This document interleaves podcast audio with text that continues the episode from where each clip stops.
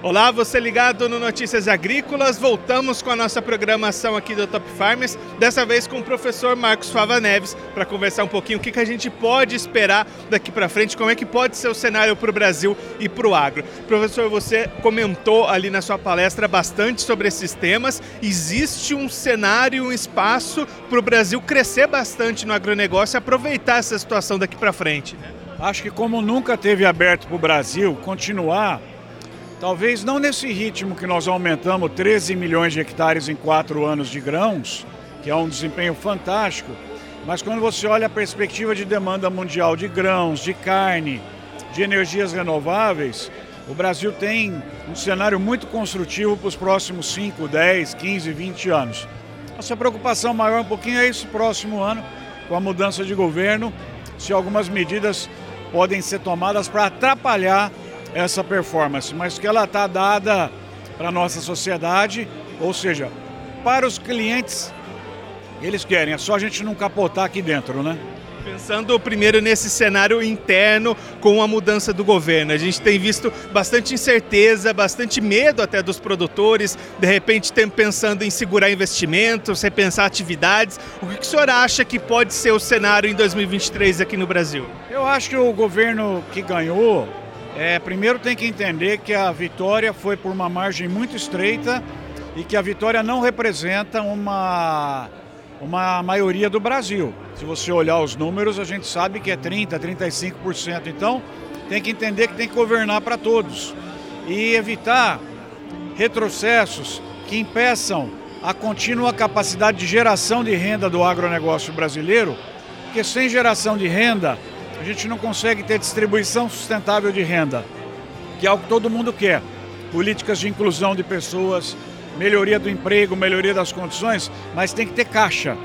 Então não pode atrapalhar a geração de caixa do agronegócio e atrapalhar na forma de dificultar licenciamento ambiental, dificultar investimentos, de tentar mexer com qualquer política tributária que possa diminuir a nossa competitividade, a questão de invasão de áreas é, produtivas e outras.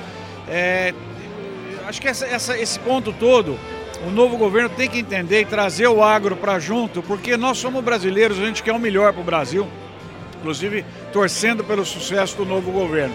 Então é assim. É, outra, outro ponto, não separar a agricultura brasileira, ela é uma só. Você não tem agricultura familiar e agronegócio.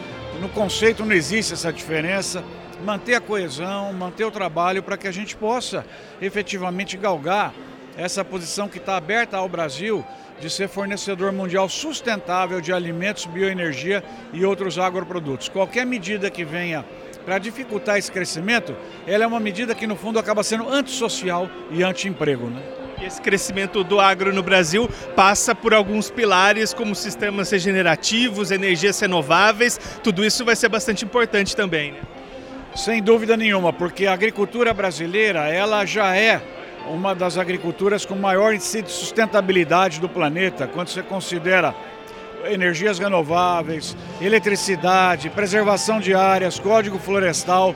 O que nós temos agora de uma agenda imensa pela frente é integrar os sistemas produtivos para uma agricultura 6.0 que seja também a que mais utiliza fontes renováveis para produzir os seus produtos. Então, integração de etanol de milho com usina de cana, com confinamento, lavoura, pecuária, floresta, é, biológicos, bioinsumos, é, a substituição é, de produtos mais tóxicos por moléculas mais novas, enfim, nós temos toda uma pauta aberta aí para a agricultura brasileira, continuar avançando de forma muito grande e ter, com a ajuda do novo governo, a chancela, o carimbo ambiental é a comida mais verde do planeta, é a energia renovável e é tudo isso daí. Não há outro país com essa chance no planeta que não o Brasil. Então nós temos que aproveitar essa oportunidade agora, o novo governo entender isso, trazer o agro para junto, escolher um ministro da Agricultura que seja aglutinador no setor e surfar essa possibilidade que o mercado nos dá e a COP, recentemente terminada lá no Egito, mostra o que, que o mundo quer em termos de produção e mais uma vez, eu não vejo outra plataforma no planeta que não o Brasil para entregar isso que o planeta pede. Professor, esse crescimento vem vindo dos últimos anos, né? A soja a gente já tem ali exportações consolidadas, milho crescendo esse ano sendo destaque, algodão também ganhando importância. Há esse espaço para manter esse crescimento. Além disso, um espaço enorme na fruticultura, na horticultura. Quando você olha os principais produtos que os Estados Unidos vão importar nos próximos 10 anos, a importação vai crescer 100 bilhões de dólares, principalmente de hortícolas, de frutas, então aproveitar esse sucesso que nós temos nas commodities, trabalhar os outros produtos, o trigo, os produtos lácteos também para tentar reverter o quadro e colocar cada vez mais produtos com origem, queijo canastra, todo esse tipo de coisa que nós estamos desenvolvendo, cafés especiais, essa agenda do valor agregado, do produto embalado, está só começando. Então nós temos agora com as mídias sociais, os marketplaces, as possibilidades nessa área aumentaram muito.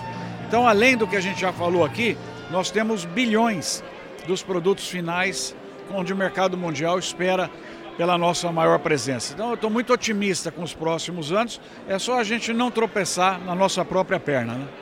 Esse o professor Marcos Fava Neves conversando com a gente para mostrar um pouquinho esses caminhos e o cenário positivo que pode haver pela frente para o Brasil e para o agronegócio. Daqui a pouquinho a gente volta com mais programação para você. Continue ligado.